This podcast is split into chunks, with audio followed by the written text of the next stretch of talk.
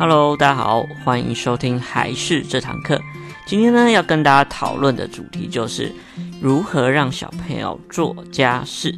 所以，一样准备好你的耳机，准备好你的心情，跟我们一起聆听还是这堂课吧。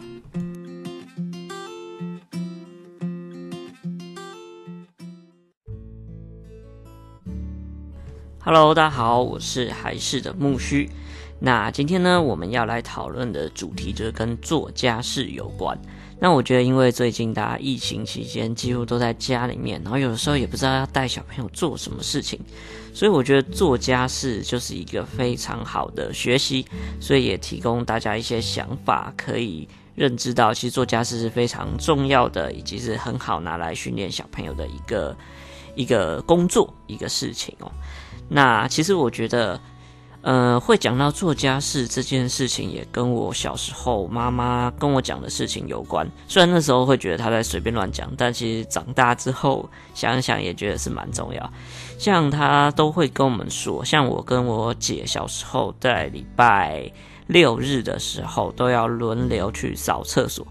那我妈那时候给我的概念就是，哎，只要你愿意去刷马桶、扫厕所，你未来。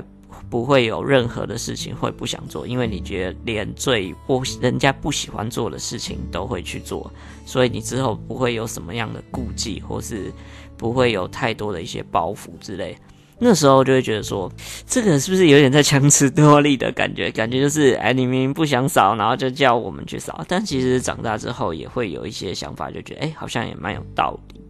所以说呢，我觉得做家事其实也蛮好的一件事情，可以去陶冶小朋友的性情啊，或是让他可以去多尝试一些事情。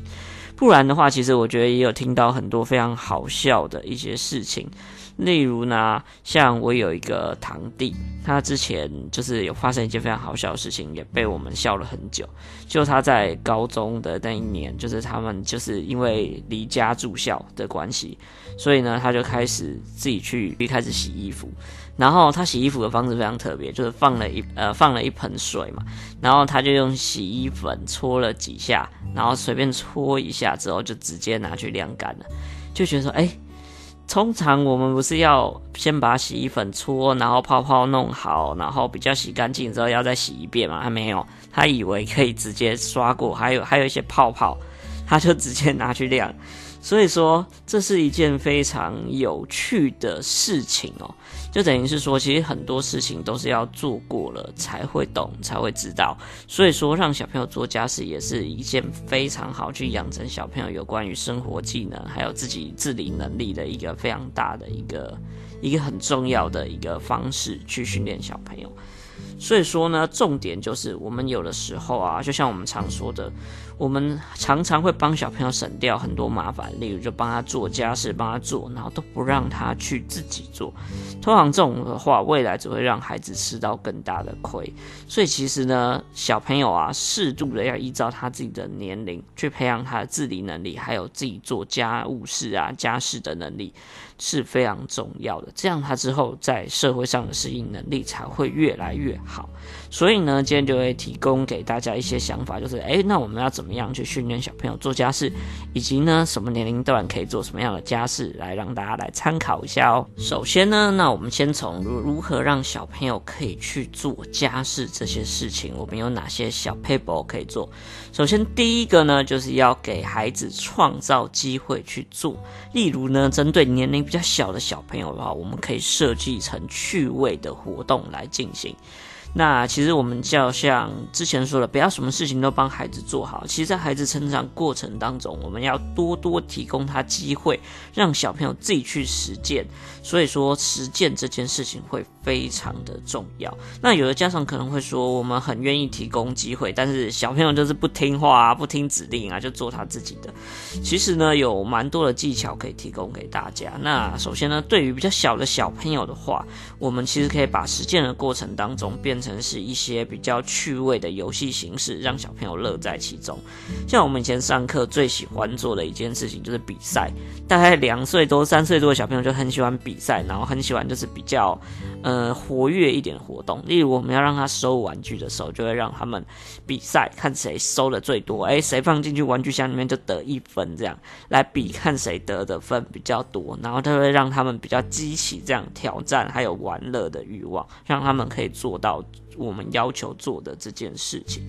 例如呢，呃，我们要让小男生收玩具的话，我们就可以引导他说，可以变成一个是英雄人物啊，然后要把他放到把坏人放到他的。保管箱里面就是他的玩具箱或收纳的箱子之类，然后就可以让他放放进去得分的方式。那如果是训练小女孩的话，要让她训练自己，例如说扣扣子、拉拉链啊等等的，我们就可以用半加加酒的形式来做，就可以让他演妈妈，要帮这些小啊帮小朋友啊，或是帮布娃娃扣扣子啊、拉拉链啊等等，然后让他学习之后，再让他自己去扣等等的，透过游戏的方式来做我们教育上面的策略，这样效果才会变得更好。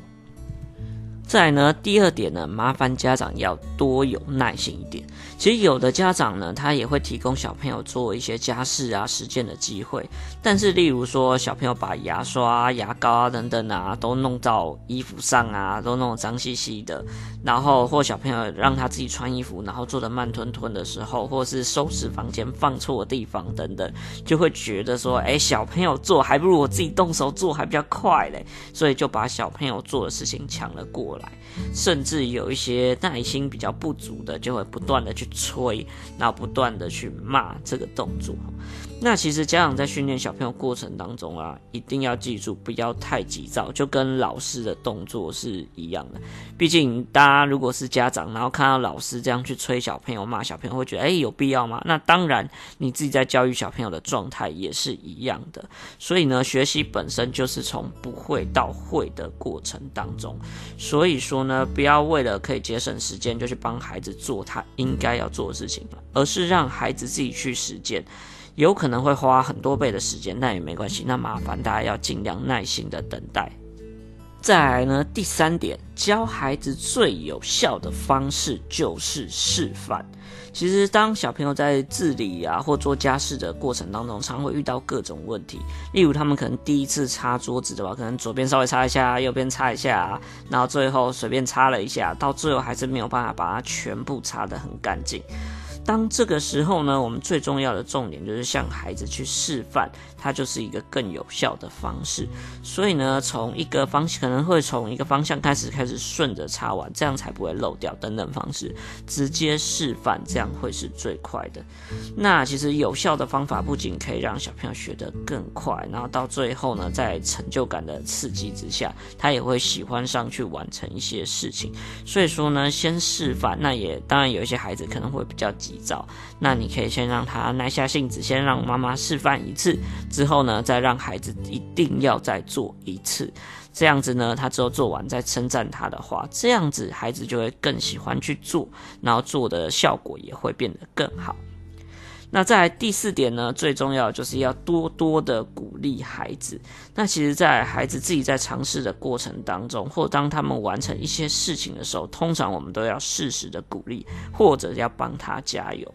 那最好的话，也是用多元化的方式去。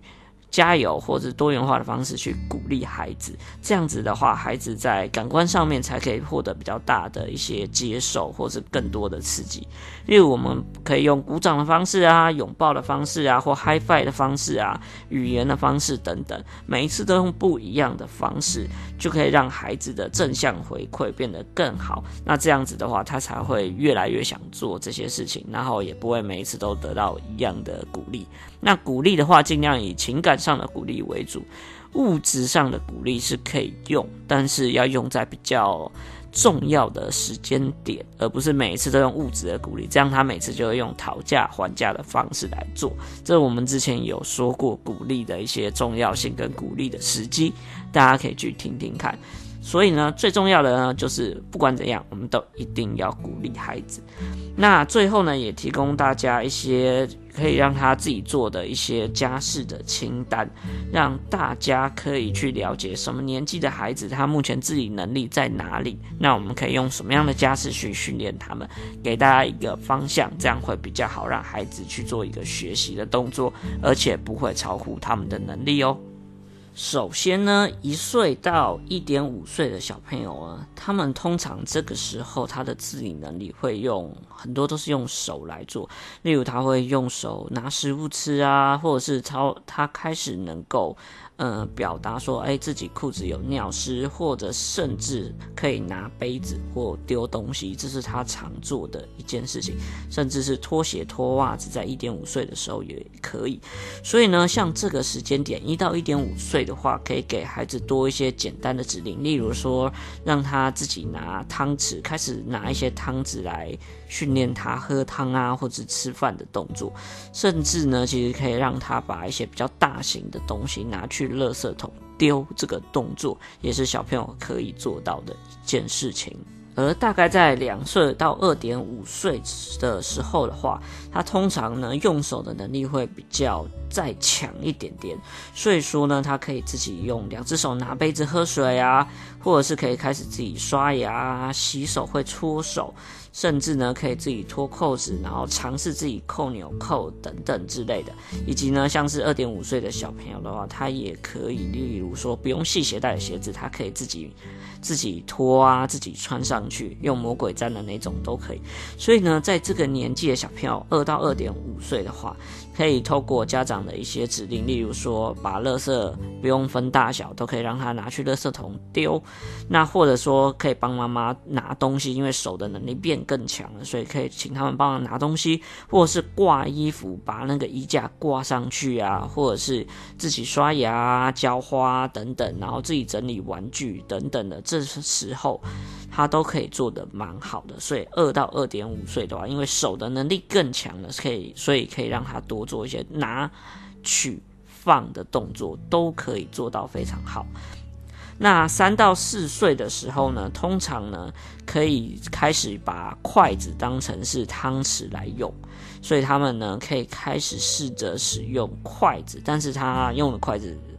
当然不会那么好，就有点像是拿汤匙在挖的那种感觉。那可以自己刷牙，可以自己开关水龙头啊，或者是可以自己穿衣服、脱衣服啊、穿袜子等等。所以呢，像这个年纪三到四岁的话，那可以做，例如说可以帮忙呃喂宠物也好啊，或者是做铺棉被、铺床的动作，或者是在饭后自己拿把自己的碗筷拿到洗手台去冲水啊等等的。这些方式都可以让小朋友来做。那四到五岁的话，通常这时候呢，都可以用筷子来扒东西来吃，然后可以独立的上厕所，然后可以穿脱大部分的衣服，然后也可以稍微穿对左右脚的袜子、鞋子。所以呢，像这个时候的小朋友的话，就可以开始让他试着摆放餐桌的物品，然后呢，饭后的话就可以把碗筷啊，还有厨余拿到。呃，厨房去把它用掉，然后也可以自己整理自己穿的衣物，然后把自己的毛巾啊、牙刷等等东西放好、整理好，这都是小朋友做得到的事情。那五到六岁的小朋友呢，他通常就已经可以完全正式的用筷子自己夹菜。然后可以自己挤牙膏啊，自己刷牙，自己擤鼻涕，自己洗脸，还有独立洗澡，这些都是做到的事情。所以呢，这个时候呢，我们就可以让他自己去准备幼稚园要去用的一些书包啊，还有鞋子、袜子。然后他要可以收拾房间，就是整个房间可以让他去收拾的动作，都可以来尝试。那到最后年纪比较大，六岁以上的话，那他其实就可以开始来简单的做饭。例如说呢，他可以帮忙煮饭啊，就是那种那种白饭，把它面成熟的之类，或是做一些洗菜的动作。那他可以帮忙洗车啊、擦地啊，或是洗洗手间啊、用洗衣机等等的，都可以开始让他做。那当然，十二岁以上就可以让他独立自主的生活为主，就可以处理一些比较复杂的家务事，都可以让他做。那这些是一些简单的依据，给大家来参考一下。所以说呢，今天就提供大家一些可以让小朋友收拾自己的东西啊、做家事的一些指引或者是想法。然后呢，以及呢小朋友的不同年纪他自理的能力，以及到他可以做家事的一些状况，提供一些想法给大家来参考。所以大家就可以利用这个疫情期间，既然在家，如果小朋友没有什么事的话。例如，你的小朋友三到四岁的话，就可以开始让他自己去做一些家事，来协助小朋友长大，以及呢减轻爸爸妈妈们的一些负担哦。好，那这就是今天的内容啊。喜欢我们的话，一样。麻烦要订阅一下我们的节目，以及帮我们的粉丝团按赞一下，拜托。那如果有一些问题的话，或有一些想法的话，也都欢迎私讯我们的粉丝团，那我们都会给予一些回应，或是也许可以做一期你想问的问题的一个节目。所以说呢，就是欢迎大家可以多多来跟我们来互动、来聊天，也是蛮好的一件事哦。好，那我们这期节目就到这边结束啦，我们下一集再见，拜拜。